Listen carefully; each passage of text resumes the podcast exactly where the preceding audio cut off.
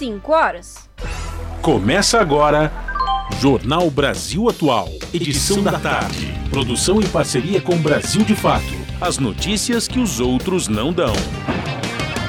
Movimentos populares, política, direitos humanos, economia, mundo do trabalho, cultura e prestação de serviço. Jornal Brasil Atual. Edição da tarde. Olá, boa tarde! Hoje é quinta-feira, dia 5 de janeiro de 2023 e está começando mais um Jornal Brasil Atual, edição da tarde, com a apresentação de Ana Rosa Carrara e eu, Larissa Borer. E estas são as manchetes de hoje. Simone Tebet assumiu nesta quinta-feira o Ministério do Planejamento, que foi recriado por Lula. Seu discurso de posse, Tebet cita divergências na área econômica do governo, mas afirma que, abre aspas, é na diferença que vamos somar, fecha aspas. Marina Silva, da Rede Sustentabilidade, tomou posse do Ministério do Meio Ambiente na tarde da quarta-feira. Marina volta ao comando da pasta após 15 anos com missão de retomar políticas públicas de proteção e combate ao desmatamento da Amazônia. Lula terá a primeira reunião com ministros nesta sexta-feira e vai se encontrar com governadores dia 27. Diálogo com chefes dos executivos estaduais foi uma das promessas da campanha do presidente. Invasão de sistema no site do Conselho Nacional de Justiça faz Moraes, do Supremo Tribunal Federal, ordenar própria prisão. Ministro Alexandre de Moraes autoriza quebra de sigilo telefônico e de dados de líderes do bolsonarismo. PM mata morador na Cidade de Deus, no Rio de Janeiro, e diz que confundiu madeira com fuzil. Fortes chuvas em Minas Gerais, Bahia e Rio de Janeiro têm deixado população em alerta. São 5 horas mais 2 minutos pelo horário de Brasília. Participe do Jornal Brasil Atual por meio dos nossos canais. No Facebook, facebook.com.br Rádio Brasil Atual. No Instagram, arroba Rádio Brasil Atual. No Twitter, arroba RA Brasil Atual. Ou pelo WhatsApp, o número é 11 96893 7672.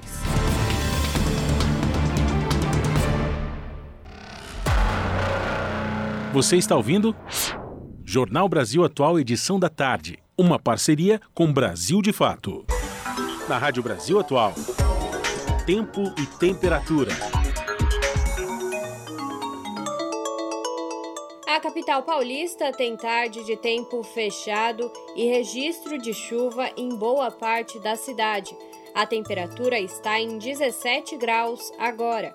A previsão aponta para chances de chuva ao longo de toda a noite e durante a madrugada, e os termômetros devem se manter na faixa dos 17 graus no período. O ABC também tem tarde de tempo chuvoso e nublado. Os termômetros marcam 16 graus agora. A temperatura vai permanecer nessa mesma faixa ao longo da noite e da madrugada, e assim como a chuva, que deve se estender por todo o período.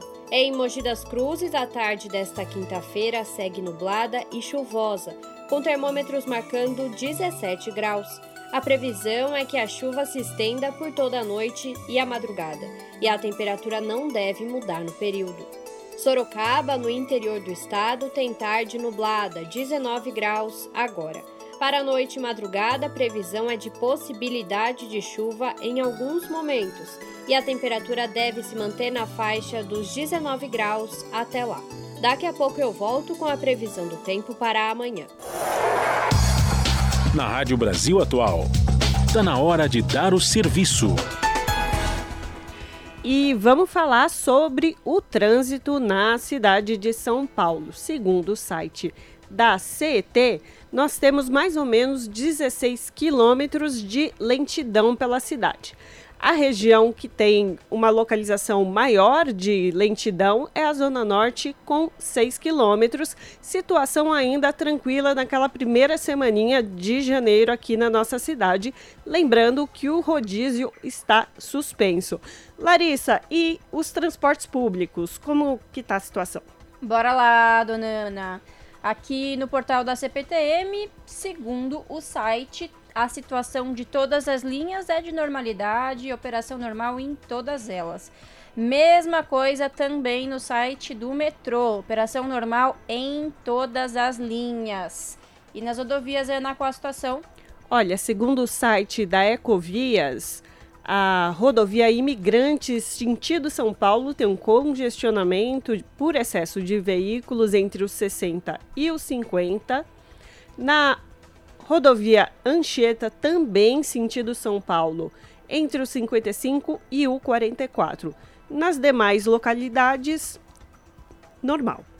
E é isso, não se esqueçam, gente. Tem atualização do trânsito? É só mandar uma mensagem pra gente pelo WhatsApp 96893 7672.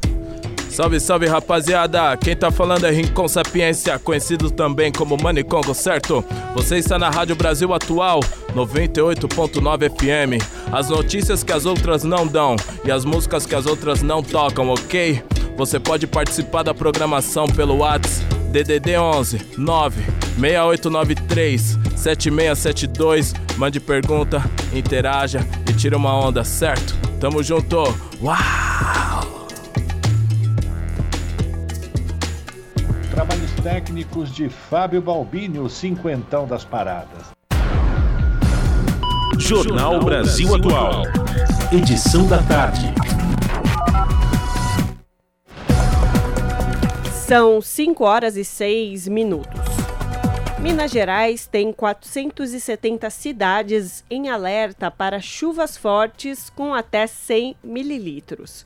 O, o alerta do Instituto Nacional de Meteorologia fala em risco de corte de energia elétrica, queda de galhos de árvores, alagamentos e de descargas elétricas. Voltou a chover forte em vários pontos da Bahia nesse primeiro, nesses primeiros dias de 2023, após uma trégua desde o Natal. Desde ontem, quarta-feira, boa parte do estado voltou a ficar sob alerta para chuvas intensas e acumulados elevados. Inclusive, a empresa Votorantim, que administra a barragem Pedra do Cavalo, localizada entre as cidades de Cachoeira e Governador Mangabeira, no Recôncavo Baiano, informou que ampliou a quantidade de água liberada pelas comportas a partir da quarta-feira por conta das fortes chuvas. Em nota, a empresa afirmou que a vazão de água que será liberada não oferece risco para os municípios que ficam próximos à barragem. No Rio de Janeiro, as fortes chuvas também têm castigado a população. Além de casas destruídas e deslizamentos de terra, na noite de ontem, pelo menos três pessoas morreram vítimas das tempestades na cidade do Rio.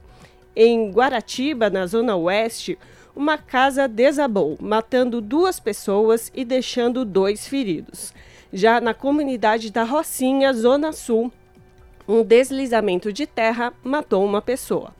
Próximo dali, no Morro do Vidigal, as chuvas provocaram deslizamentos de terra que atingiram dois ônibus na Zona Sul. Os veículos foram atingidos em dois pontos diferentes pela terra e árvore, na Avenida Niemeyer, que liga o Leblon a São Conrado. São 5 horas mais 8 minutos. E um morador da Cidade de Deus, identificado como Gerson Gomes da Silva, foi assassinado pela polícia militar. Os policiais alegaram que confundiram um pedaço de madeira com um fuzil em uma bandoleira. Segundo moradores da Cidade de Deus, Gerson, que é catador de material reciclável, tinha costume de andar com um pedaço de madeira preso ao corpo. René Silva, fundador do jornal do Voz das Comunidades, escreveu em suas redes sociais, aspas, Há exatos dois anos estávamos na Cidade de Deus protestando a morte do Marcelo e agora um catador de materiais recicláveis tem pedaço de madeira confundido por fuzil. Fecha aspas. O ativista ainda questionou o governador do Rio de Janeiro e a Polícia Militar do Estado e disse: Que polícia é essa, Cláudio Castro do RJ e PM do Rio de Janeiro? Isso, vocês são treinados para isso? As notícias que os outros não dão. Jornal Brasil Atual. Edição da tarde. Uma parceria com Brasil de Fato. 5 horas e 10 minutos. Com Lula presidente, Geraldo Alckmin toma posse e pede por dias de crescimento e justiça social. O novo ministro de Desenvolvimento, Indústria, Comércio e Serviço anunciou a criação de três secretarias. Reportagem de Igor Carvalho, do Brasil de Fato. Em cerimônia concorrida no Palácio do Planalto, prestigiada também pelo presidente Luiz Inácio Lula da Silva, Geraldo Alckmin tomou posse como ministro. O vice de Lula assumiu a pasta de Desenvolvimento, Indústria, Comércio e Serviços, passando agora a acumular as duas funções. No discurso, Alckmin desejou que o país passe por dias de crescimento e justiça social durante a sua gestão. Ele também afirmou algumas vezes que vai potencializar o crescimento das indústrias do país, setor que hoje representa 11% do PIB nacional, de acordo com o ministro. A indústria brasileira precisa urgentemente retomar o seu protagonismo, expandindo a participação no produto interno bruto a reindustrialização é essencial para que possa ser retomado o desenvolvimento sustentável e que essa retomada ocorra sob o único prisma que a legitima, o da justiça social. O agora ministro Geraldo Alckmin, do PSB, aproveitou a presença de Lula para reiterar o compromisso de parceria com o presidente petista ao longo da gestão. Por isso, saiba que o Senhor terá de mim não apenas a lealdade de um ministro que se soma a de um vice, mas minha dedicação integral em prol de uma agenda que contribua para reverter, que contribua para reverter os resultados inaceitáveis que nossa economia vem acumulando nos últimos anos. Como tem sido habitual nos discursos dos ministros recém-possados, sobraram críticas à gestão do ex-presidente Bolsonaro, que abandonou o país em 30 de dezembro do ano passado.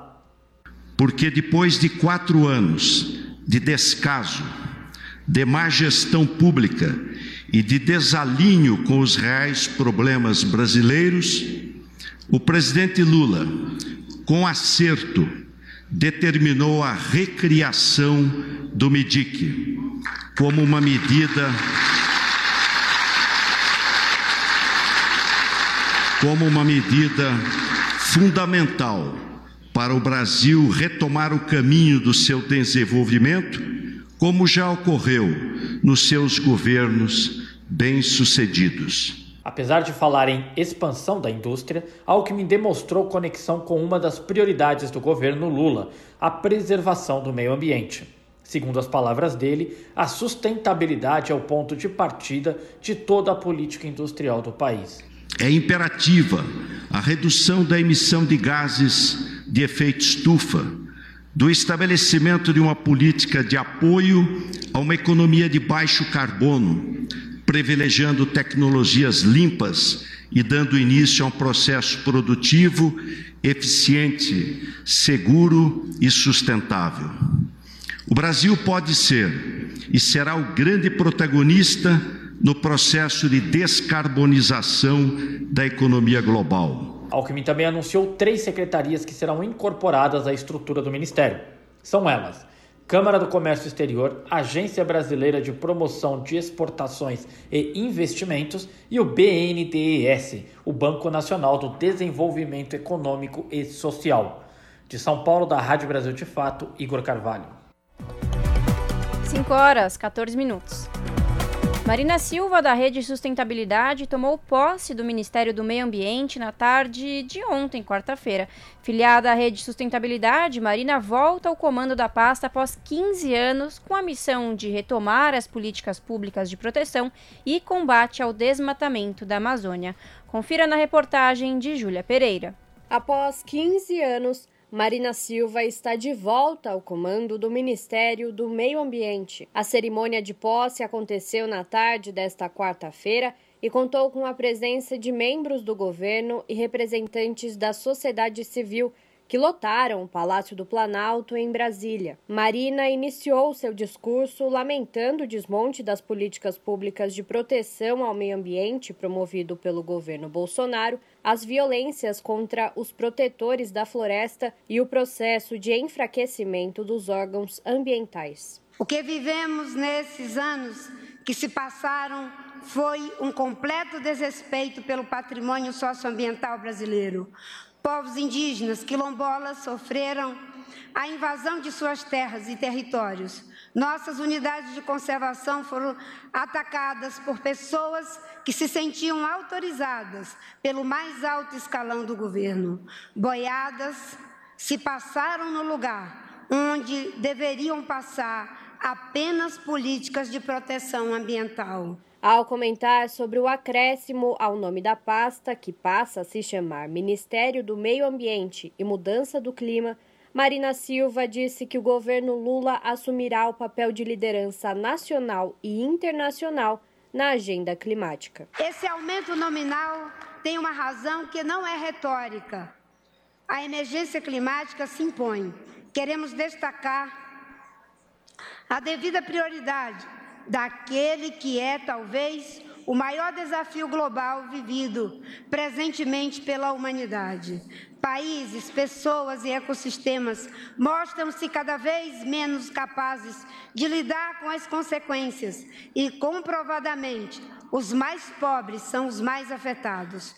O governo brasileiro, que sempre foi protagonista nessa discussão, não se furtará a exercer esse papel de liderança nacional e internacional por meio do Ministério do Meio Ambiente e de todos aqueles que agora também têm essa agenda internalizada em suas pastas, graças à nossa política de transversalidade, assim estabelecida pelo presidente Lula. Entre as medidas anunciadas pela ministra estão a criação da Secretaria de Bioeconomia da Secretaria de Gestão Ambiental Urbana e Qualidade Ambiental e do Departamento de Proteção e Defesa dos Direitos Animais, além da recriação da Secretaria Nacional de Mudança Climática. Segundo Marina, irão retornar para o guarda-chuva do Ministério órgãos como a Agência Nacional de Águas e o Serviço Florestal Brasileiro. Segundo ela, até março deste ano,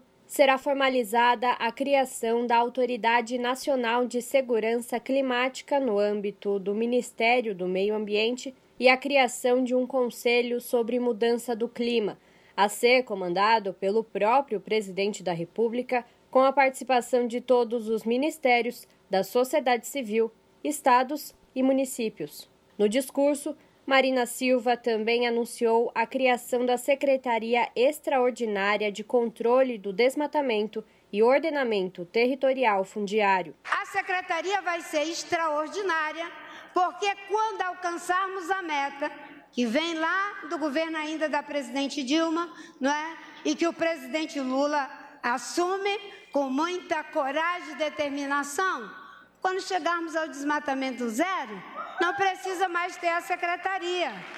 Quando for feita a destinação das áreas para terras indígenas, unidades de conservação, consolidação para a produção sustentável, porque nós temos que ter uma economia diversificada, não tem mais a necessidade da secretaria. A importância da participação e controle social para o funcionamento da pasta também foi ressaltada por Marina Silva assim como o fortalecimento das parcerias internacionais para a proteção do meio ambiente. Ovacionada, ela terminou o discurso destacando a importância da sustentabilidade e repudiando o negacionismo ambiental. A sustentabilidade não é uma maneira só de fazer, é uma maneira de ser, é uma visão de mundo, é um ideal de vida. Esses novos ideais identificatórios estão tomando conta do mundo. Os nossos filhos, os nossos netos já nascerão sustentabilistas. Uns serão conservadores, outros serão progressistas, uns capitalistas, outros socialistas mas todos serão sustentabilistas, porque sem a natureza a gente não vive, não vive. Só os negacionistas não reconhecem o imperativo ético dessa agenda. Muito obrigada, que Deus nos abençoe e nos ajude nesse imenso desafio. Viva a democracia! Júlia Pereira, Rádio Brasil Atual e TVT. 5 horas e 20 minutos. Lula terá a primeira reunião com ministros nesta sexta e vai se encontrar com governadores dia 27. Diálogo com chefes dos executivos estaduais foi uma das promessas de campanha do presidente. A reportagem é de Felipe Mendes, do Brasil de Fato. A equipe ministerial que compõe o governo Lula terá a primeira reunião presencial na próxima sexta-feira no Palácio do Planalto. O local, aliás, receberá outro encontro importante este mês, uma agenda de Lula com os governadores dos estados no próximo dia 27. As duas reuniões tiveram datas confirmadas nesta quarta-feira. No encontro daqui dois dias, os 37 ministros e ministras estarão juntos pela primeira vez desde a cerimônia de posse presidencial no último domingo. Desde o evento, houve uma agenda intensa de formalização dos cargos dos novos e novas chefes de ministérios junto às equipes de trabalho de cada pasta. O próprio presidente participou de parte dessas cerimônias. Após a posse, Lula teve ainda dezenas de reuniões com chefes de Estado e representantes de governos estrangeiros, além de ter viajado a Santos para participar do velório de Pelé. A reunião com os governadores e governadoras foi confirmada pelo ministro-chefe da Casa Civil, Rui Costa, em entrevista a jornalistas no próprio Palácio do Planalto. A agenda cumpre uma proposta de campanha de Lula. O petista disse que trabalharia para retomar o diálogo com os entes federativos, praticamente suspenso durante os quatro anos de governo de Jair Bolsonaro. Do Rio de Janeiro, da Rádio Brasil de Fato, Felipe Mendes.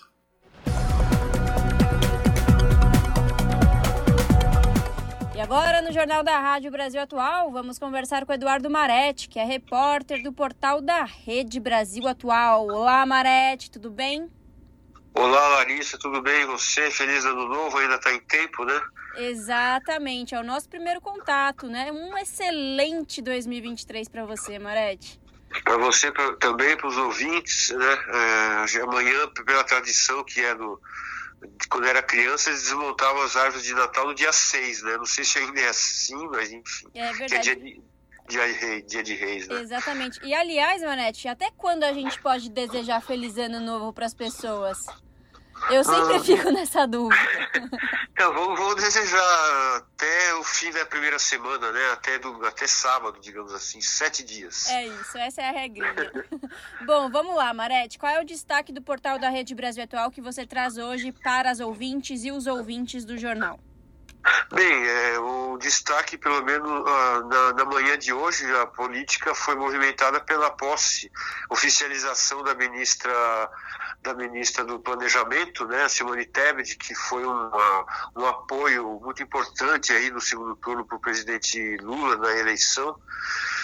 Ela foi importante principalmente se considerar que a vitória do, do Lula foi por cerca de 2 milhões de votos, né, muito pequena diferença, a gente esperava muito mais, né? Então, uh, considerando isso, a, o apoio dela foi muito enfático, ela esteve envolvida em, em, campanha de rua, junto com o Lula, no carro de som, etc. Então, é considerado um apoio importante e, portanto, por isso ela teve aí um ministério, um ministério considerado crucial no, no, no novo papel aí que vai que vai ser desenvolvido pelos ministérios da gestão, da Esther Dweck, do, do planejamento da própria Simone e do Fernando Haddad, que comanda essas, essas equipes. Né? Então, é, o papel dela vai ser realmente importante, como ela mesma fez questão de frisar, fazer a coordenação do planejamento e depois definir o orçamento, né? Muito forte esse papel do, da Simone Tebet, embora ela inclusive tenha frisado que ela esperava ter ter o Ministério da, de, de área social. Ela falou isso claramente hoje, né? É, na época, ainda, antes de ela de ela ser é, anunciada ou mesmo ser confirmada no Ministério aí do Planejamento, eu conversei com uma fonte aí do PT, bastante influente, que me disse que o PT não, não ia não ia criticar o presidente Lula caso ele nomeasse a Simone Tebet é, para uma área social, como por exemplo o desenvolvimento social, a área que está na, na, área da na, eh, sobre o, a, o, o, setor que está controlando todo o Bolsa Família, as políticas sociais, ela, ela esperava essa área, mas uma fonte do PT me disse antes dela ser nomeada que é, o PT não ia criticar o Lula, mas que gostaria de ter essas pastas mais importantes na área social. Portanto, a Simone acabou se contentando com o planejamento, mas disse que estava feliz, porque, enfim, é poderoso esse ministério. E é mesmo, né, Larissa? Exatamente. E, e Marete, no discurso de posse da, da Tebet, ela citou o discurso do ministro Silvio Almeida, que tá, vai comandar a pasta de direitos humanos, e ela enfatizou que os pobres estarão prioritariamente no orçamento público. Mas ela também falou em divergência divergências no pensamento econômico do PT, né, em relação a esse pensamento. Que tipo de divergências são essas, Marete? Então, é, bom, ela citou o Silvio Almeida mesmo, que, que, assim, que teve, fez um discurso espetacular, considerado, ela mesma frisou isso, um discurso realmente histórico, né? De, de, dar visibilidade aos invisíveis, uma coisa muito forte que ele falou. A divergência na área econômica, ela, ela também deixou isso bastante claro hoje, né? Disse que que a, a, a, economia, considerando aí todas as pessoas que trabalham, vai ter divergências, mas que vão, esse, os diferentes vão se somar em prol do, do, do, do projeto do governo Lula. A divergência se deve ao fato de que a Simone Tebet é reconhecidamente uma pessoa mais ligada a uma política ortodoxa, né, é, política econômica que privilegiaria, privilegiaria o, o, a preocupação com o aspecto fiscal, né, controle de gastos, uma coisa que não está muito de acordo com alguns pensadores do, do, de dentro do governo. Por exemplo, o, o Fernando Haddad tem no ministério dele, entre outras pessoas, o Guilherme Melo, né, que é um economista da Unicamp, muito conhecido pelo seu, por sua visão desenvolvimentista da, da, da economia. Então, é, é, por essa visão do Guilherme Melo e de outras pessoas que estão com a Haddad, a economia tem que, tem que ser incentivada pelo Estado. O Estado tem que ser o indutor do, do, da, do desenvolvimento do país e tal, no sentido de que o país não pode prescindir do Estado para fomentar o desenvolvimento.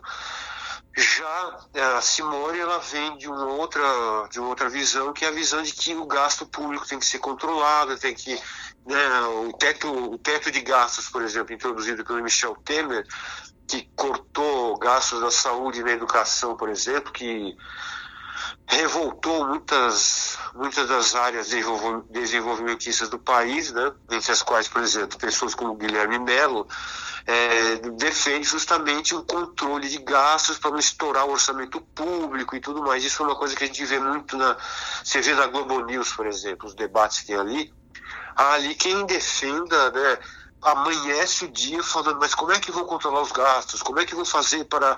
Né, da onde vai sair o dinheiro? Tudo isso. Isso tudo é um pensamento que é, tem mais a ver com a Simone Tebet do que o pensamento de privilegiar o Estado como indutor do desenvolvimento. Então, é, mas aí a Simone também, né, ela, ela, ela, é, ela falou que estava considerando o fato de que a soma dos diferentes é, vão assim na direção de, do, que o, do, do, que o Brasil precisa, que é justamente o que o Lula queria ao nomeá-la, que era o que, segundo ela, que os diferentes vão se somar em prol do novo governo que vai né, colocar o pobre de, de novo no orçamento, as pessoas mais carentes que precisam disso, mas com a ressalva de que, com a ressalva de que o, o gasto tem que ser controlado para não ser é jogar dinheiro fora, digamos assim, né, Larissa? É, é, é um discurso, é, vai, ser vai ser bastante vai ser uma engenharia interessante, né? Vai saber como que vai se comportar um, um, ministério como um todo que tem pessoas com visões tão diferentes, né? Mas, segundo a Simone Tebet, o projeto maior é o projeto do Lula, né? De, de tirar o país dessa, dessa lamentável, horrível situação que tem 33 milhões de pessoas passando fome, né? Exatamente, Marete. A, a, Simone Tebet, ela ainda como senadora, ela ganhou holofote nacional durante a sua participação na, na CPI da Covid, né? E enfim, né, questionou a, o uso de cloroquina, o, as fake news. E uma parte do discurso dela que eu acho importante a gente ressaltar, esse primeiro discurso dela como ministra do Planejamento, foi justamente isso, ela falar do fim do negacionismo, né, que no último domingo, que foi quando, dia primeiro, quando Lula e Geraldo Alckmin tomaram posse, que foi um dos dias mais importantes da história para isso, porque depois de quatro anos de negacionismo à vida, ataques à democracia, discursos de ódio, fake news, né? Agora os brasileiros estavam em paz, era um dia de festa. E, e isso é importante, né? De fato, é, a gente não pode falar que é o fim, né? Porque ainda tem muita coisa para acontecer. Mas marca um ponto, né?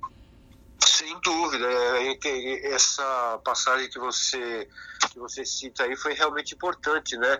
Quando ela disse, por exemplo, que o último domingo, dia da posse do Lula e do Alckmin, foi um dos mais importantes da nossa história, né? A frase dela é essa. Então, isso que você falou. Então, depois de quatro anos, né, com ataques, porque você lembra, né, Larissa, assim, quando a gente acordava de manhã e ia ver o noticiário, o Bolsonaro xingando uma mulher, e destratando uma jornalista, falando da cloroquina, né, dando cloroquina para uma ave lá do palácio, um negócio assim que a gente falava, meu Deus, como é que pode a gente ter um negócio desse, né?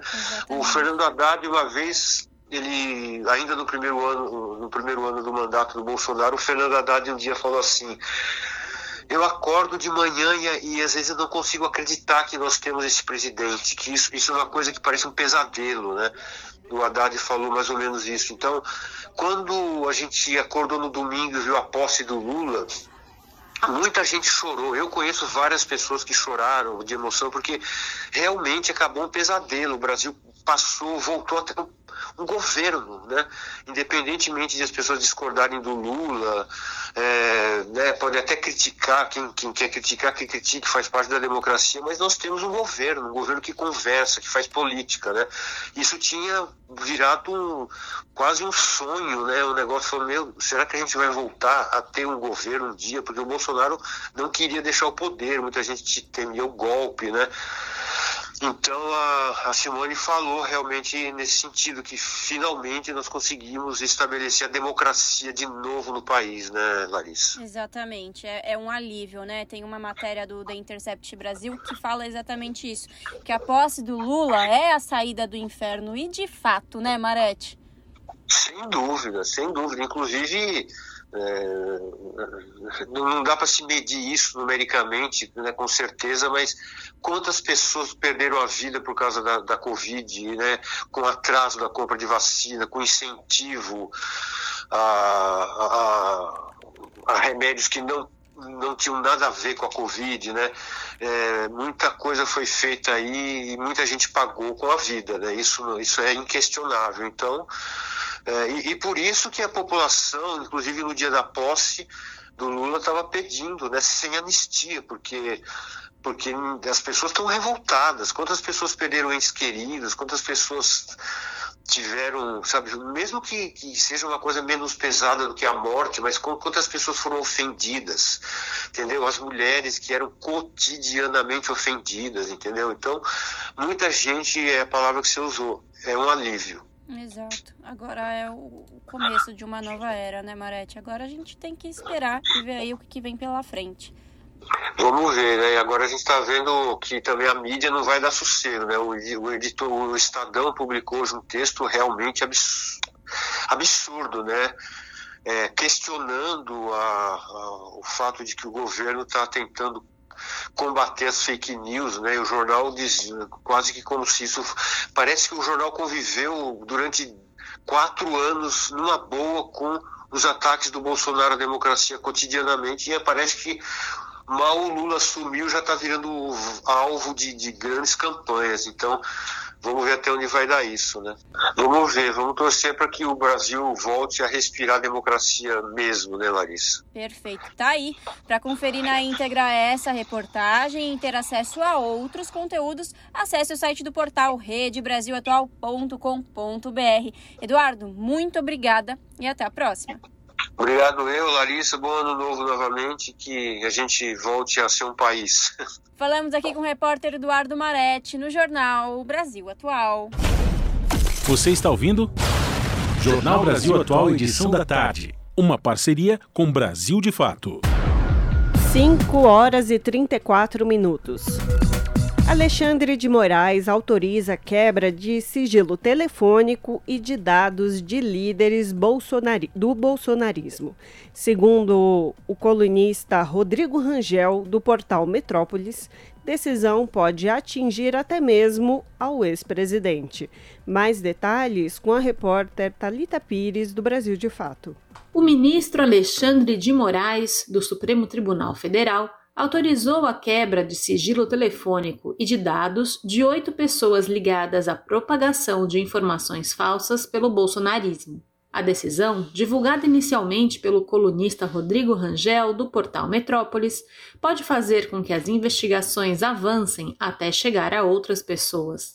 Isso inclui até mesmo o ex-presidente Jair Bolsonaro, que está nos Estados Unidos desde o último dia 30 de dezembro. Segundo noticiou o Metrópolis, a decisão permitirá à Polícia Federal acesso a informações enviadas por e-mail e aplicativos de mensagens, como o WhatsApp e o Telegram. O despacho do ministro determina rastreio dos contatos feitos a partir de 2017, quando Bolsonaro já estava em pré-campanha à presidência. Os oito alvos iniciais da decisão se tornaram os principais investigados por promover ataques ao próprio STF, ao TSE, Tribunal Superior Eleitoral, e a outras instituições. Os nomes não foram divulgados pelo colunista que teve acesso à decisão, mas foi publicado que, entre eles, há políticos com mandato. Da Rádio Brasil de Fato, com informações da redação no Rio de Janeiro, Talita Pires. 5 horas mais 36 minutos.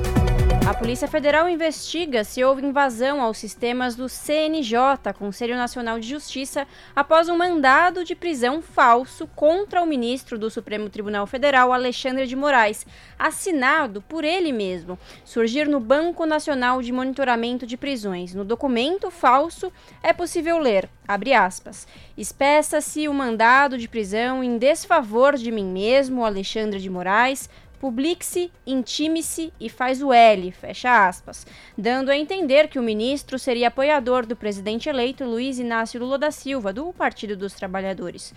O mandado fraudulento contém outras ironias, como, abre aspas, sem me explicar, porque sou como um deus do Olimpo, defiro a petição inicial tanto em razão da minha vontade como pela vontade extraordinária de ver o Lula continuar na presidência, fecha aspas.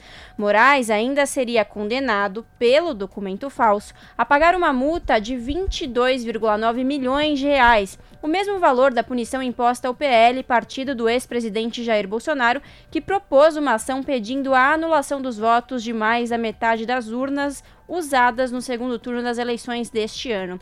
Em nota, o Conselho Nacional de Justiça diz que identificou uma inconsistência fora do padrão feita por um usuário regularmente cadastrado no sistema e que o caso já está sendo investigado pelas autoridades responsáveis.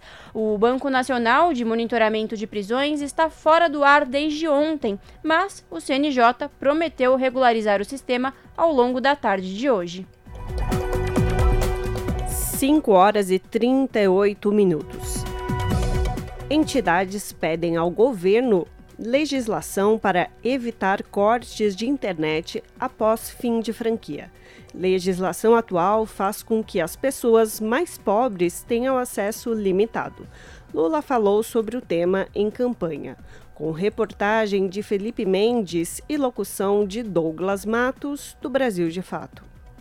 Um grupo de entidades ligadas ao direito à informação entregou nesta quarta-feira a representantes do governo Lula um pedido de análise sobre a situação dos planos de conexão à internet por dispositivos móveis no país. O objetivo é garantir a adoção de medidas para evitar a interrupção do serviço após o fim da franquia. O documento é assinado pelo IDEC, Instituto Brasileiro de Defesa do Consumidor, pelo Coletivo Brasil de Comunicações Sociais, Intervozes e pelo Instituto de Referência Internet e Sociedade, entre outras entidades. O texto foi entregue à Secretaria de Defesa do Consumidor e à Secretaria para Assuntos Digitais, vinculadas ao Ministério da Justiça e Segurança Pública.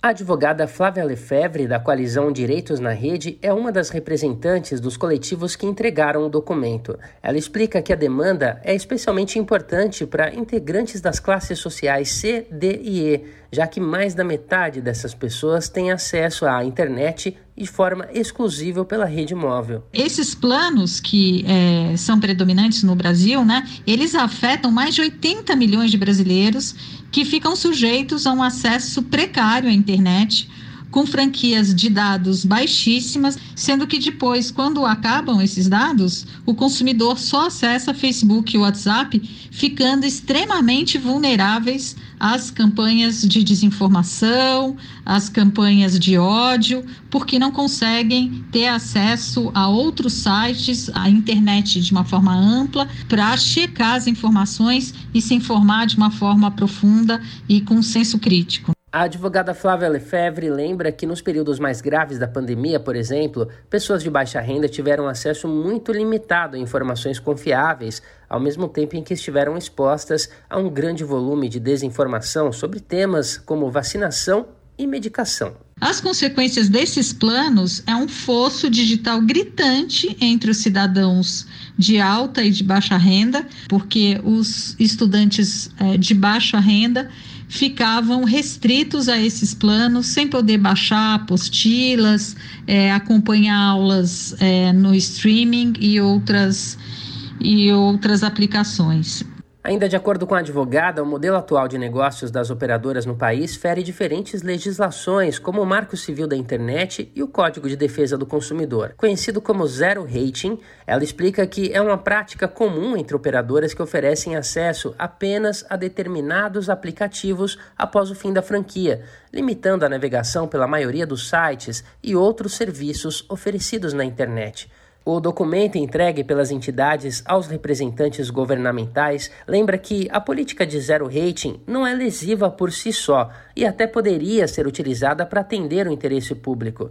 Bastaria para isso que o governo trabalhasse junto aos provedores de internet para garantir que os dados relativos a serviços públicos não fossem cobrados da franquia.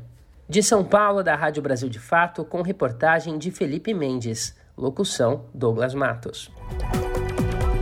CPI da Covid denunciará Bolsonaro novamente. PL não vai pagar aluguel do ex-presidente e mais. Senadores acreditam que chances de condenação do ex-presidente são reais, agora que ele perdeu o foro privilegiado.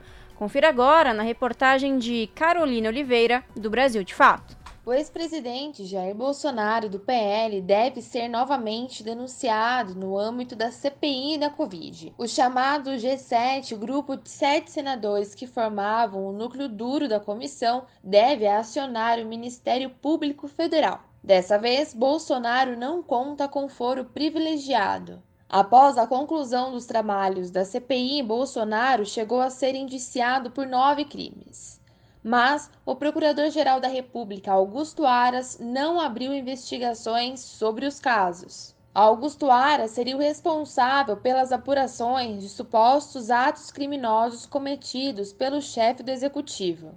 Agora, fora da presidência, Bolsonaro poderá ser investigado, entretanto, na primeira instância, longe das responsabilidades de Aras. O senador Humberto Costa, do PT de Pernambuco, que participou do G7 na CPI, acredita que as chances de uma investigação são próximas da realidade. Ele citou o inquérito da Polícia Federal que concluiu que Bolsonaro cometeu crime ao relacionar a vacina contra a Covid-19 à possibilidade de desenvolver AIDS. Na ocasião, a PF afirmou que existem elementos probatórios concretos suficientes de autoria e materialidade para comprovar os crimes cometidos. De acordo com a PF, Bolsonaro foi acusado de provocar alarme, anunciando desastre ou perigo inexistente ou praticar qualquer ato capaz de causar pânico ou tumulto. O relatório também aponta incitação ao crime. Os nove crimes apontados pela CPI da pandemia contra Bolsonaro são epidemia com resultado de morte, infração a medidas sanitárias preventivas, emprego irregular de verba pública, incitação ao crime, falsificação de documentos particulares, charlatanismo, prevaricação, crime contra a humanidade e crime de responsabilidade. Confira mais detalhes sobre essa e outras notícias na Ronda Política no site do Brasil de Fato. Acesse brasildefato.com.br e saiba mais sobre os seguintes destaques. PL não irá mais pagar aluguel da casa de Bolsonaro. PF cumpre mandato e apreende armas da deputada Carla Zambelli. Miliciano que apoiou Daniela Carneiro, ministra de Lula, foi citado em relatório de CPI de Freixo. A AGU não fará mais a defesa de Bolsonaro e Valdo Açaí em ação por improbidade. TCU poderá investigar viagem de Bolsonaro aos Estados Unidos. De São Paulo, da Rádio Brasil de Fato, Carolina Oliveira. Você está ouvindo? Jornal Brasil Atual, edição da tarde. Uma parceria com Brasil de Fato.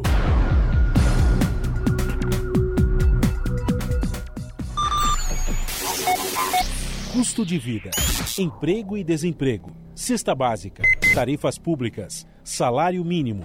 Agora, na Brasil Atual, a análise do DIEESE. E agora, no Jornal Brasil Atual, vamos falar com Altair Garcia, que é economista e técnico do DIEESE. DIES é o Departamento Intersindical de Estatísticas e Estudos Socioeconômicos. Garcia falou sobre o discurso de Geraldo Alckmin na posse como ministro do Desenvolvimento, Indústria, Comércio e Serviço. Vamos ouvir. O ministro surpreendeu ontem pela mensagem que ele passou, é, ele surpreendeu positivamente, porque ele deu uma ideia, uma mensagem de coordenação, de alinhamento né, da política do MIDIC com é, a política de, do governo, né, de, do ponto de vista de desenvolvimento econômico. O propósito também, ele sinalizou muito bem ali o propósito de política industrial e a compreensão do momento que a gente está vivendo. Então, nesse sentido, nós ficamos muito entusiasmados né, com uh, o que o ministro Alckmin colocou. Para nós é, é, extremamente importante ter um ministro forte nessa pasta, né? E o ministro Alckmin, é, além de ser é, vice-presidente, ele foi governador do estado de São Paulo, né, o estado que mais industrializado do país, que é a locomotiva do país, então ele sabe da responsabilidade de recuperar uma indústria, que uma indústria o ministro não colocou, mas na verdade o nosso problema com relação à participação da indústria no PIB é muito maior. Esse dado, hoje atualizado, ele está em 10,2, segundo a UNIDA, um órgão das Nações Unidas para o Desenvolvimento da Indústria. Então, a participação do PIB brasileiro está em 10,2. Isso significa, para as pessoas que não acompanham a indústria, significa nos retroceder à década de 40 do século passado, 1940 do década, da, da década passada. Então, esse dado é extremamente importante e para ilustrar ali o que o ministro colocou ontem, né, o estado da indústria de transformação no Brasil ele é grave. Nós estamos perdendo cerca de 17 indústrias por dia nos últimos seis anos. E isso perfaz, desde 2015 até 2020, deu 36,6 mil fábricas fechadas no Brasil. Isso é grave, isso afeta não só o desenvolvimento, afeta a questão de emprego, geração de emprego, é, inovação, tem uma série de aspectos importantes né, que atinge o Brasil por conta dessa desindustrialização. Isto apontou exatamente nesse sentido de reativar a indústria né, a partir de vários aspectos importantes. Então, além do diagnóstico que ele fez correto, ele colocou os desafios para enfrentar isso. Né? Um deles é a questão da taxa de juros, mas ele colocou que o diálogo né, é importante a, recuperação das micro e pequenas empresas, colocou o reposicionamento da indústria de transformação no Brasil a partir de outros eixos, né, que são extremamente importantes, que estão, na verdade, apontando aí para o século XXI, que são a questão da sustentabilidade ambiental, a questão da indústria 4.0 ou manufatura avançada também é outro aspecto importante. Ele salientou a questão importante da coordenação do Estado né, que é muito importante do ponto de vista de política industrial, e nesse sentido ele é, é, criou, é, na verdade, está criando, na verdade, um ambiente de diálogo com outros, outros ministérios, né, que a gente chama de uma política industrial, ela precisa ter não só um recorte horizontal, mas vertical, e ser tratada como uma política sistêmica. Então, ele, ele colocou ali o diálogo é, amplo e, e, na verdade, muito próximo com ciência e tecnologia, colocou também outro aspecto importante, que seria o comércio exterior, meio ambiente, educação, e salientou a questão da reforma tributária, que é extremamente fundamental, o Brasil precisa fazer uma reforma, uma reforma tributária. A questão da taxa de juros tá, é um aspecto importante, é um calcanhar de Aquiles da, da política industrial, sobretudo na questão macroeconômica e na questão hum, da política monetária. Então, isso é importantíssimo, né? Quando o ministro falou da reforma tributária, a questão que nos preocupa é qual a reforma que vai ser discutida. Todo mundo acha, todo mundo tem, na verdade, muito claro que a reforma tributária é essencial, nós precisamos fazer uma reforma tributária, mas quando a gente vai entrando nos detalhes, aí o consenso desaparece. Então a gente precisa caminhar no sentido de criar um consenso com relação a esse aspecto. Só queria salientar três, três aspectos importantes. Ele também mencionou do diálogo, né? Ele colocou ali a reativação do Conselho de Desenvolvimento Industrial, que nos chamou muita atenção, é importante. Colocou também o papel, o resgate do BNDES, né? Que você falou a taxa de juros, mas o financiamento para a indústria é extremamente importante. E ele salientou, nos, nos chamou muita atenção isso. É, ele foi muito feliz no resgate do BNDES. Para vocês para o ouvinte, para o telespectador ter uma ideia, o BNDES ele cumpre um papel fundamental aqui no Brasil, né? De é, fomentar a indústria, mas tem um sistema né, de fomento no Brasil que ele é extremamente, importante. E não é só o BNDES que está, o BNDES é o carro-chefe, mas não é só o BNDES. Nós temos cerca de 21 a 30 entidades que trabalham nesse aspecto. E só para é, é, o ouvinte ter ideia, são cerca de 453 bancos de desenvolvimento no mundo. Só a China ela tem ela tem um, banco de um, um sistema de, de, de fomento que move 4 trilhões de dólares, certo? Isso é um PIB brasileiro, muito mais que o PIB brasileiro. Então, o, o ministro está muito bem orientado e, e, eu acho que nós vamos estar trabalhando aí de uma forma muito uh, coesa do ponto de vista de reativar a indústria brasileira o ministro ele sublinhou muito, de forma muito correta, a questão das missões, né? E sublinhou os desafios que nós temos pela frente. O Brasil tem uma série de desafios e tem, na verdade, instrumentos para enfrentar esses desafios. O SUS é o maior sistema de saúde é, público do mundo e nós temos aí demanda e temos a capacidade de dar conta desses gargalos, né? Que a política industrial é, pode estar tá enfrentando e vai nos ajudar. Então tem uma série de aspectos que o ministro colocou, né, que são extremamente importantes. Ele colocou lá é, a, o MIDIC sob novas bases, né, tanto do resgate da CAMEX, da Apex, do, do INPI, né, que é o Instituto Nacional de Propriedade Intelectual. E só para dar outra, outro aspecto importante dos desafios, né, o ministro colocou ali que ele está empenhado né, é, em ativar esses setores né, e fortalecer o ministério. Só para ter uma ideia da inovação, que ela é extremamente importante do ponto de vista de desenvolvimento industrial, Estados Unidos tem 55 mil patentes, é, no último dado que eu tenho aqui, né? China tem 53 mil patentes registradas, né? E o Brasil tem 781 patentes. Então, nós temos que caminhar de forma é, muito rápida, acelerada, do ponto de vista da educação, do ponto de vista das universidades, ciência e tecnologia, né? E tra trabalhar de forma aí é, coesa com o sistema produtivo e com os trabalhadores, né? De modo que a gente consiga resgatar essa indústria a partir de uma base né, sustentável né, de inovação, gerando bons empregos, do ponto de vista da, do complexo da saúde, ele pode ser um dos vetores né, da política industrial e pode nos ajudar muito aí é, nesse processo de recuperação da indústria brasileira, é, do ponto de vista dela prota protagonizar, na verdade, é um desenvolvimento que nós tanto estamos buscando e ansiamos. Acabamos de ouvir o Altair Garcia, que é economista e técnico do DIESE, aqui no Jornal Brasil Atual. 5 horas mais 54 minutos. A pesquisa mensal industrial registrou uma registrou uma queda de 0,1% da produção das indústrias brasileiras em novembro de 2022, em comparação com o mês anterior. Os dados divulgados pelo IBGE nesta quinta-feira apontam ainda que os principais resultados negativos vieram dos setores de informática, eletrônicos e ópticos. A reportagem é de Tatiana Alves, da Rádio Nacional. A produção da indústria brasileira caiu 0,1% em novembro de 2022, na comparação com outubro. A queda veio depois de uma alta de 0,3% em outubro. O dado da pesquisa mensal industrial foi divulgado nesta quinta-feira no Rio de Janeiro pelo IBGE.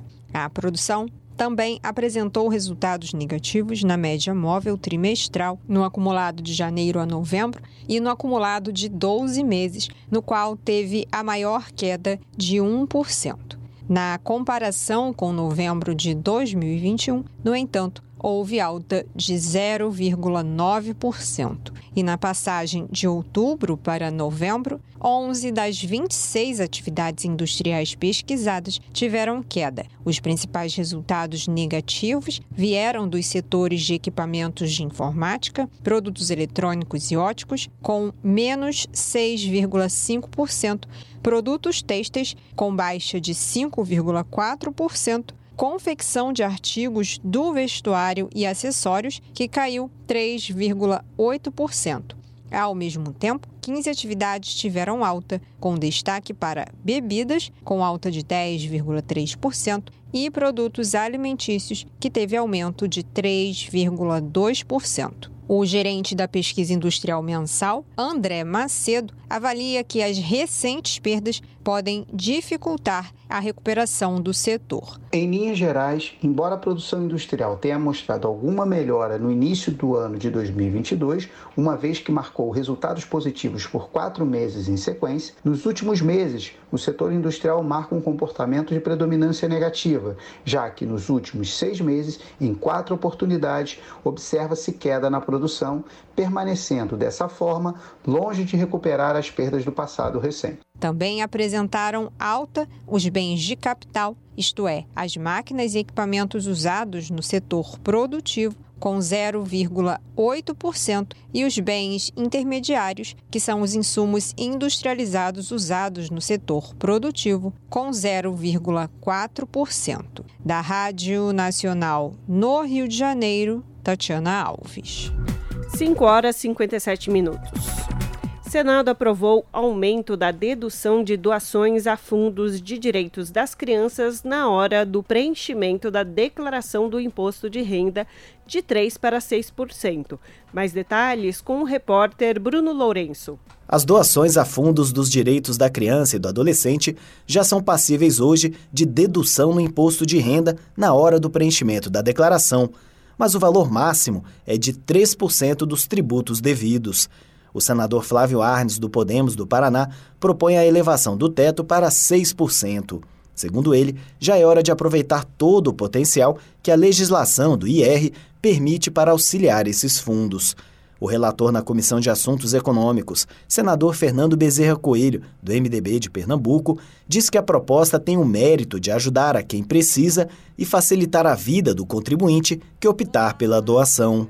O valor total passível de doação para os mencionados fundos no ano calendário já é de 6%, ou seja, atualmente o contribuinte que assim desejar pode, por exemplo, fazer as doações no valor total de 6% do imposto devido durante o ano, ou fazer doações de 3% durante o ano e mais 3% na declaração. A vantagem da doação na declaração é que o contribuinte, neste momento, sabe exatamente o valor disponível para a doação e isso facilita e mais ainda estimula a prática. Nesse sentido, apesar de o PL não aumentar o percentual total passivo de doação, ele gera um estímulo ao contribuinte ao incrementar o percentual que pode ser doado no momento do preenchimento da declaração, o que é muito bem-vindo. A proposta votada no Senado prevê a nova regra até o preenchimento da declaração do imposto de renda em 2027, referente ao ano anterior. Da Rádio Senado, Bruno Lourenço a pluralidade de ideias e a informação confiável nunca foram tão necessárias. Você que gosta do conteúdo jornalístico produzido pela Rádio Brasil Atual e pela TVT tem uma missão muito importante: dar o seu apoio para que nossa voz continue cada vez mais forte. Jornalismo independente, com responsabilidade com a notícia e com a democracia, só é possível com a participação e o apoio popular. Acesse o site catarse.me/tvt Faça a sua assinatura e nos ajude com sua contribuição. Rádio Brasil Atual e TVT. Compromisso com a notícia. Compromisso com você. Rádio Brasil Atual. Para sugestões e comentários, entre em contato conosco por e-mail redação@jornalbrasilatual.com.br ou WhatsApp DDD 11 96893 7672. Acompanhe a nossa programação também pelo site redebrasilatual.com.br.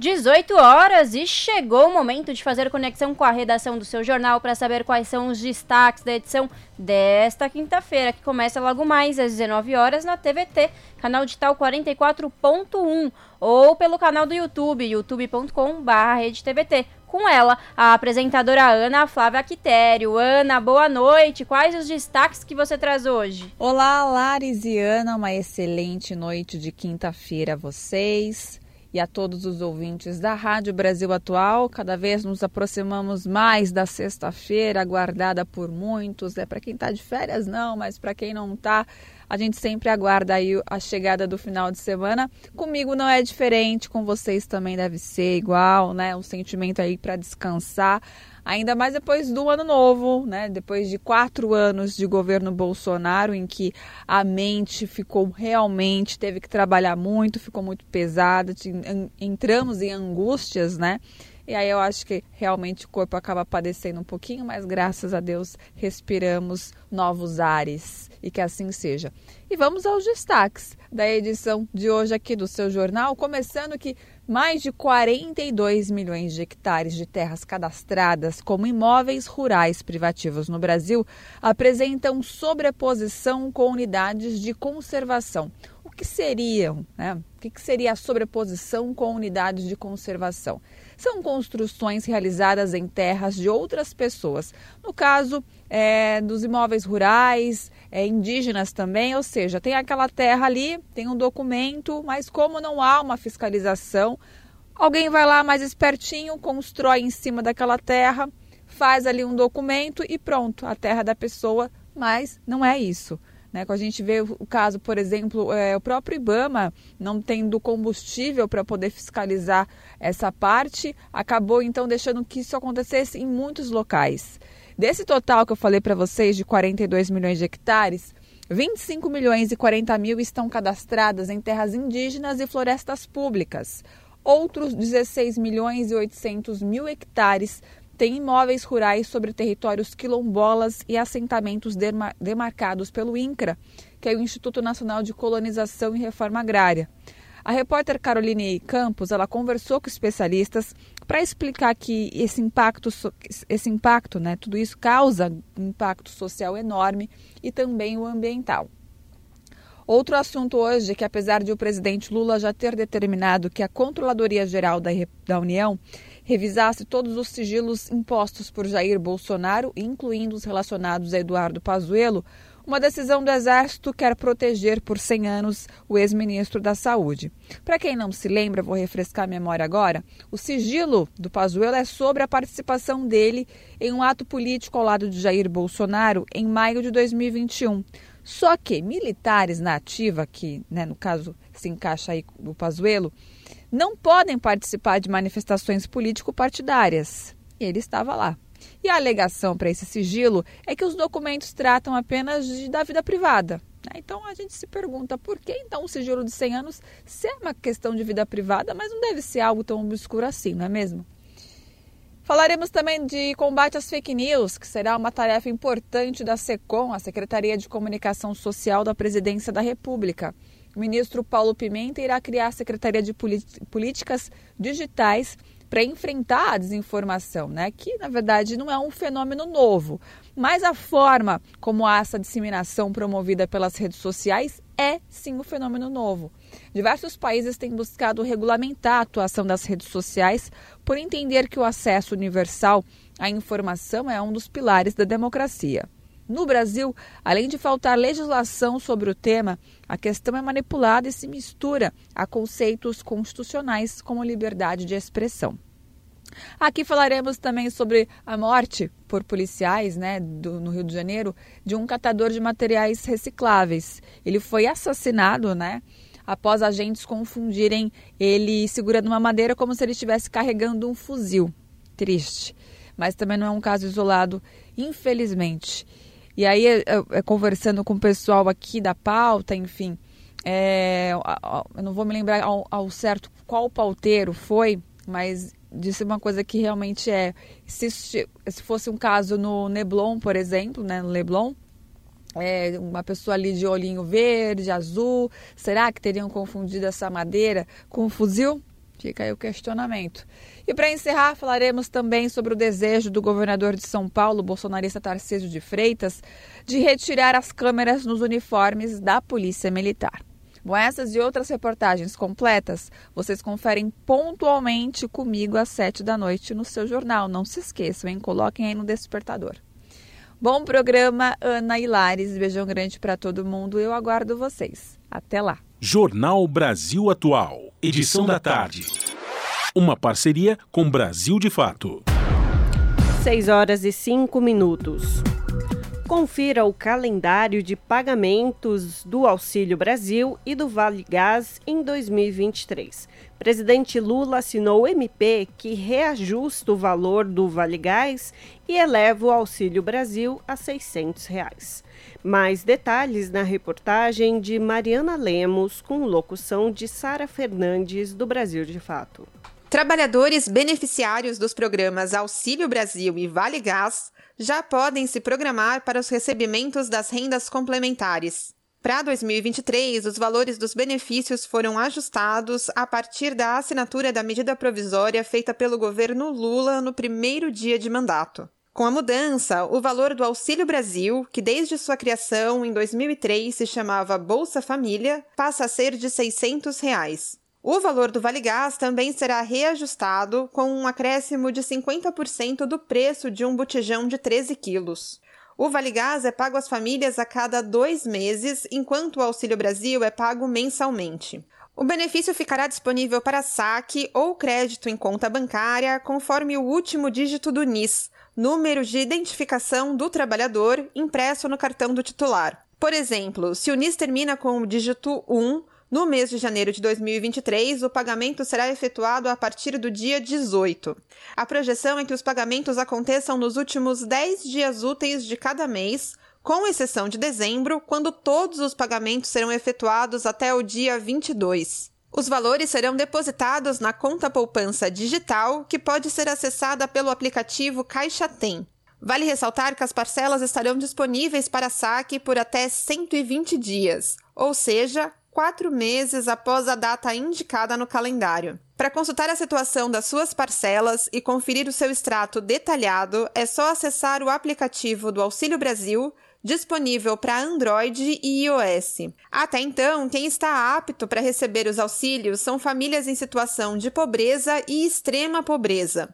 O cadastro é feito prioritariamente no nome das mulheres chefes de família. São entendidas como situação de extrema pobreza famílias com renda de até 210 reais por pessoa, enquanto a extrema pobreza é caracterizada pelo recebimento inferior a 105 reais per capita. Para saber o valor de renda per capita, basta somar todos os rendimentos da casa e dividir pelo número de pessoas que compõem a família. Em caso de dúvidas, você pode entrar em contato com o Ministério da Cidadania pelo telefone 121 ou com o canal de atendimento ao cidadão da Caixa pelo número 111. Vale lembrar que o aumento do Auxílio Brasil foi aprovado pelo Congresso Nacional ainda em 2022 mas o orçamento deixado pelo governo do ex-presidente Jair Bolsonaro previa o pagamento apenas de 405 reais às famílias. Com a elevação do teto de gastos a partir da PEC da transição, o pagamento de 600 reais foi viabilizado. De São Paulo, da Rádio Brasil de Fato, com reportagem de Mariana Lemos. Locução: Sara Fernandes. 6 horas mais 9 minutos. A população brasileira pagou mais de 200 trilhões e 800 bilhões de reais em impostos no ano de 2022. A arrecadação foi de 11,5% maior comparado ao ano anterior. Confira os detalhes na reportagem de Vitor Ribeiro, da Rádio Nacional. Os impostos pagos pelos contribuintes brasileiros ao longo do ano passado chegaram a 2 trilhões 890 bilhões 489 milhões 835 mil 290 reais e 32 centavos. Esse valor corresponde à soma do que foi arrecadado pelos governos federal, distrital, estaduais e municipais, incluindo taxas, contribuições, multas, juros e correção monetária. O economista do Instituto Gastão Vidigal, Ulisses Ruiz de Gamboa, avaliou que dois fatores levaram a esse recorde na arrecadação. Recorde está 11,5% acima do que foi arrecadado é, no ano passado. O que causou principalmente esse aumento de arrecadação foi a retomada da atividade econômica. Então, no ano passado cresceu quase 3% por aí, ainda não está o número fechado. E um outro fator que a gente não pode se esquecer foi o, o aumento de preços, né? dado que a nossa estrutura tributária ela está muito baseada em impostos que incidem sobre o preço do, do, dos bens e serviços. Então, nós tivemos aí uma inflação alta durante boa parte do ano passado. O impostômetro é calculado pela Associação Comercial de São Paulo e exibido no centro histórico da cidade. Como o economista falou, a arrecadação de 2022 foi 11,5% maior que em 2021, quando o impostômetro registrou 2 trilhões e 600 bilhões de reais. Com produção de Joana Lima, da Rádio Nacional em Brasília, Vitor Ribeiro. Você está ouvindo? Jornal Brasil Atual, edição da tarde. Uma parceria com Brasil de Fato. 6 horas e 11 minutos. O Sesc Ipiranga promove entre os dias 6 e 8 de janeiro um ciclo de roda de conversas para falar sobre os 100 anos do rádio no Brasil, marcado no último dia 7 de setembro.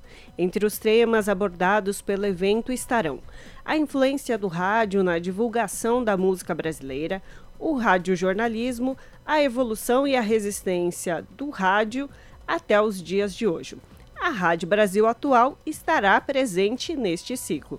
O Colibri, apresentador do famoso Hora do Rango, participará do debate sobre a história dos 100 anos do rádio e as transformações do veículo, que acontece no dia 8, domingo, a partir das 4 horas da tarde, lá no Sesc Ipiranga.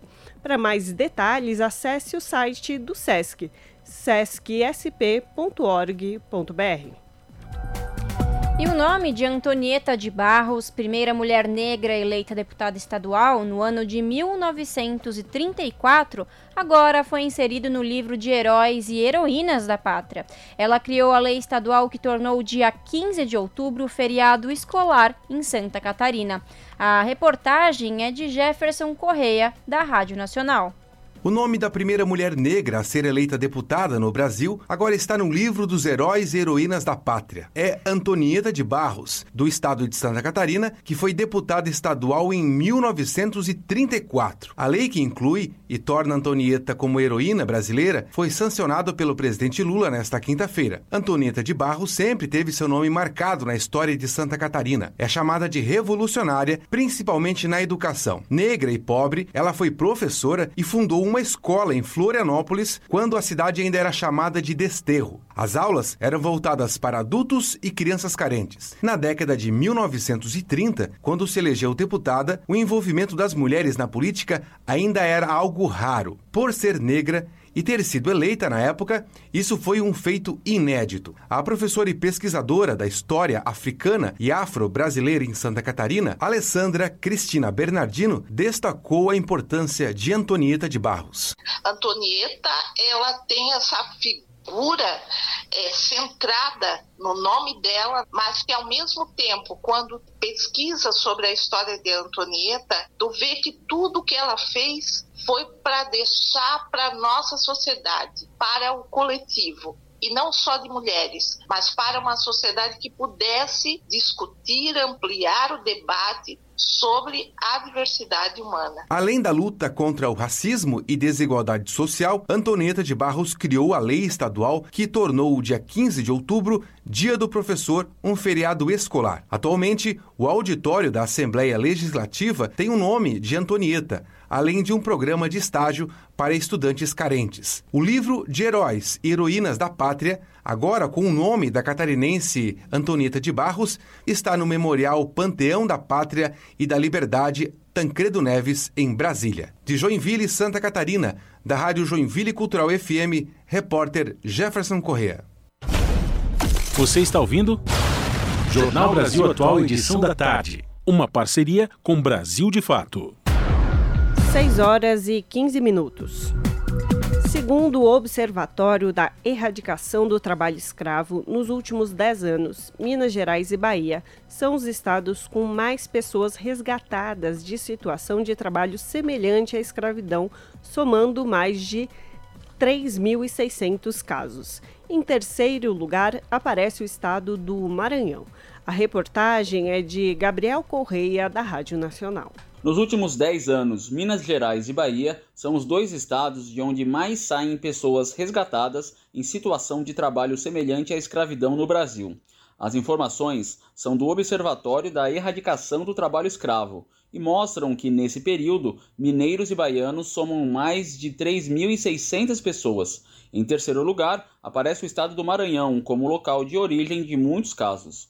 De acordo com Liz Sobral Cardoso, coordenadora nacional de erradicação do trabalho escravo do Ministério Público do Trabalho, a origem dos trabalhadores está relacionada tanto às condições socioeconômicas do estado de origem quanto à fiscalização trabalhista. Com relação à Bahia e Minas Gerais, uh, o fato de serem dois estados que têm estrutura de grupo móvel regional muito boa, então, e que atua há muitos anos, né? Isso também é determinante para um número elevado de resgates é, acontecidos em solo desses estados e também envolvendo trabalhadores e trabalhadoras baianas e mineiras. Ao longo dos anos, o observatório registrou uma pequena mudança dos principais estados de origem dos trabalhadores em comparação à década anterior.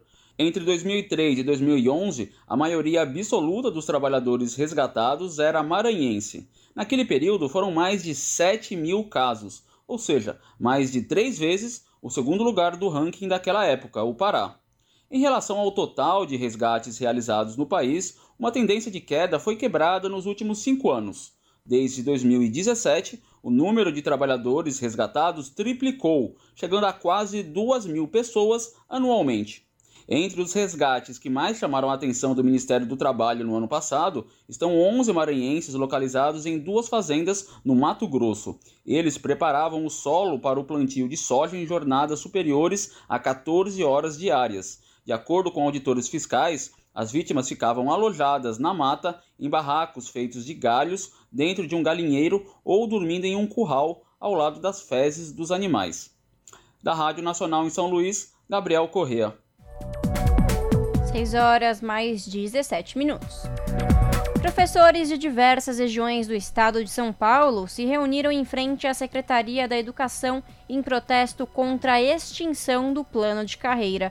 Entre as reivindicações, o cancelamento do novo processo de atribuição de aulas, que preferencia jornada longas ao invés da experiência e o tempo de trabalho dos profissionais.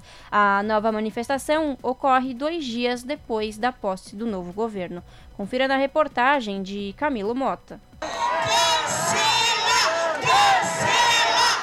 Contrários ao novo modelo de atribuição das aulas, professoras e professores da rede estadual de ensino manifestaram em frente à Secretaria da Educação do Estado de São Paulo na tarde desta quarta-feira, no centro da capital paulista. O motivo, o plano de carreira e atribuições das aulas instituídos no ano passado pela Lei 1374, com a sanção do então governador João Dória. Com a Resolução 85, professores com maiores cargas horárias passaram a ser prioridade frente aos profissionais profissionais de carreira e com anos de experiência. É o que explica o professor André Sapanos, da subsede Mauá do Sindicato dos Professores do Estado de São Paulo. Fortemente milhares de professores do Estado de São Paulo ao colocar como primeira condição para a opção por jornada em detrimento das populações desses professores, da experiência profissional que esses professores. E é justamente por isso que hoje centenas de professores de todas as regiões do estado de São Paulo estão aqui em frente à CETUB hoje para cobrar já do novo secretário que ele tem um posicionamento e a gente espera que esse posicionamento seja pelo cancelamento do processo de atribuição, esse processo totalmente injusto. O antigo modelo foi instituído pela Lei Complementar 444 de 1985, que instituiu a carreira dos profissionais, desobrigando o acúmulo de funções, mas valorizando profissionais com maiores experiências. No último dia 27, o Sindicato dos Professores do Ensino Oficial do Estado de São Paulo, o APOESP, já havia convocado um ato em frente à Secretaria de Educação. Mas até o momento, de acordo com o sindicato, não houve uma resposta concreta sobre o modelo de atribuições e os erros na classificação. Sene Maria, de Campinas, com experiência de 20 anos em escola, viu no filho a necessidade de sair da cantina e ir para a sala de aula. A professora espera que a nova gestão ouça os professores e atenda às demandas que a última gestão ignorou. Esperança, esperança que o novo secretário, a nova gestão, olha para o professor, porque a antiga gestão simplesmente quis empurrar a batata quente. Um professor que queira dar o melhor para o aluno e dar uma educação de qualidade, ele vai dar aquilo que ele quer que o filho dele receba em outra escola. Então, para uma educação de qualidade, antes de ser professora como mãe, 20 horas é o bastante quando o professor sente que se ele passar disso, ele não vai dar uma educação de qualidade para o aluno. O professor, ele é o direcionamento do, do, do, do ser humano como cidadão, como pessoa no seu ambiente social e profissional. A Secretaria de Educação pediu paciência já que a nova gestão acaba de ser empossada, e disse que uma reunião foi marcada para a próxima quarta-feira, juntamente com o sindicato que confirmou a informação. No dia da reunião, os professores irão novamente fazer um ato até que haja uma resposta efetiva. Enquanto isso, deputados da Assembleia Legislativa do Estado também cobram uma resposta da secretaria. Para parlamentares, a situação é um caos e a medida precisa ser revista. Para o deputado estadual Carlos Gianazzi, uma situação inédita e brutal para os profissionais da educação. Que nunca, em toda a história do magistério estadual, houve um ataque tão perverso, tão cruel, tão sádico ao magistério, aos professores e às professoras da rede estadual. Nunca houve um ataque à dignidade humana do magistério estadual como esse que nós estamos assistindo e lutando para derrotá-lo. Camilo Mota, Rádio Brasil Atual e TVT. 18 horas e 22 minutos governo Biden anunciou nesta quinta-feira que vai começar imediatamente a barrar cubanos, haitianos, nicaragüenses que cruzam a fronteira dos Estados Unidos com o México de forma ilegal. Ou seja, vai ampliar a medida que já era usada para impedir que venezuelanos entrem no país a administração democrata aceitará 30 mil pessoas por mês dos quatro países por dois anos e oferecerá a possibilidade de trabalho regularizado desde que entrem legalmente, tenham patrocinadores e passem por verificação e checagens de antecedentes. É uma mudança significativa nas regras de imigração e continuará valendo mesmo se o Tribunal Superior dos Estados Unidos acabar com uma lei de saúde pública da era Trump que permite que as autoridades americanas re recusem solicitantes de asilo. E a Rússia anunciou nesta quinta-feira que irá cessar fogo na Ucrânia durante o Natal Ortodoxo, tipicamente comemorado nos dias 6 e 7 de janeiro. As tropas russas devem segurar os, as investidas por 36 horas a partir das 12 horas do dia 6 de janeiro. Muitos cristãos ortodoxos, incluindo os que vivem na Rússia e na Ucrânia, comemoram o Natal nos dias 6 e 7 de janeiro. A Ucrânia ainda não se posicionou oficialmente sobre a decisão do Kremlin. Kiev já havia demonstrado insegurança com o um pedido de cessar fogo por acreditar que essa possa ser apenas uma estratégia de guerra e uma propaganda da Rússia. Você está ouvindo? Jornal Brasil Atual, edição da tarde. Uma parceria com Brasil de Fato. O Congresso Nacional será iluminado de roxo em alerta para o combate à hanseníase. A cor é em homenagem à campanha Janeiro Roxo, organizada pela Sociedade Brasileira de Dermatologia. Mais detalhes com a repórter Bianca Mingotti. Ao longo do ano, muitas campanhas de conscientização fazem parte do calendário, como Outubro Rosa de combate ao câncer de mama. Este mês, o Congresso Nacional será iluminado de roxo em apoio à campanha Janeiro Roxo de conscientização e alerta para o combate à hanseníase. A solicitação para a iluminação especial é do senador Fabiano Contarato, do PT do Espírito Santo, e integrações para alertar a população sobre a importância do diagnóstico e de tratamentos precoces, além de informar sobre as opções terapêuticas disponíveis já que a doença tem cura e o tratamento é fornecido pelo Sistema Único de Saúde, o SUS. A hanseníase é uma doença infecciosa e contagiosa causada por uma bactéria, popularmente conhecida como lepra, afeta os nervos e a pele, o que gera preconceito. E a campanha também tem o papel de combater o preconceito sofrido pelos acometidos pela hanseníase. A diretora científica da Sociedade Brasileira de Hansenologia, Isabela Goulart, explica a importância de iniciativas como o Janeiro Roxo. É para mostrar isso para a sociedade, que nós, há mais de 30 anos, somos o segundo país do mundo em número de doentes e o primeiro da América Latina. Né? A gente precisa do diagnóstico precoce, precisa de todos os profissionais comprometidos com essa doença infecciosa crônica. A campanha de conscientização é organizada pela Sociedade Brasileira de Dermatologia e o Congresso Nacional estará iluminado de roxo até o dia 31 de janeiro. Segundo um boletim epidemiológico de 2022 do Ministério da Saúde sobre hanseníase, entre os anos de 2016 e 2020, foram diagnosticados no Brasil mais de 55 novos casos de hanseníase sob a supervisão de Maurício Desante, da Rádio Senado, Bianca Mingotti. Rede Brasil Atual, Rádio Brasil Atual, TVT e Brasil de Fato em defesa do consumidor.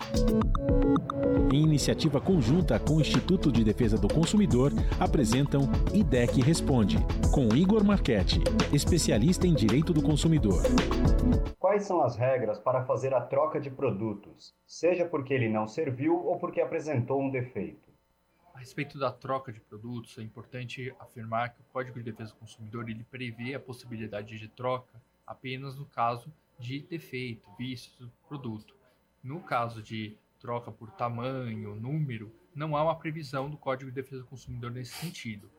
Entretanto, é, caso a loja se prontifique a ter uma política de troca, né, ela informe, inclusive, comercialize essa política de troca, forma que eles, caso o consumidor adquira um produto, pode trocar no prazo de 30 dias, 40 dias, ela passa a se vincular a essa política e isso é, vincula a oferta. Então, o consumidor pode, a partir de então, exigir forçosamente que seja cumprido prazo estabelecido nessa política. Rede Brasil Atual, Rádio Brasil Atual, TVT e Brasil de Fato em defesa do consumidor. Em iniciativa conjunta com o Instituto de Defesa do Consumidor, apresentaram IDEC Responde. Na Rádio Brasil Atual, tempo e temperatura. E a previsão para sexta-feira é que o tempo continue parecido com o de hoje. A capital paulista vai permanecer nublada e chuvosa durante todo o dia. E a temperatura se mantém, máxima de 19 e mínima de 16 graus. No ABC, a mesma coisa. A sexta-feira terá tempo nublado e chuvoso durante todo o dia. E os termômetros vão ficar entre os 20 e os 16 graus. A previsão se repete para Mogi das Cruzes. A sexta-feira será chuvosa durante todo o dia e o céu vai permanecer nublado. A temperatura vai oscilar entre os 19 e os 16 graus. Para Sorocaba, no interior do estado, a previsão para sexta-feira é parecida. O tempo vai permanecer nublado na cidade e região, com possibilidade de chuva no período da tarde. Já a temperatura vai ficar entre os 22 e os 17 graus. Júlia Pereira, Rádio Brasil Atual. Pois é, e com a previsão do tempo da Júlia Pereira, a gente termina por aqui mais uma edição do Jornal Brasil Atual, edição da tarde, que contou com os trabalhos técnicos dele, Fábio Balbini, com a apresentação de Ana Rosa Carrara e eu, Larissa Borer.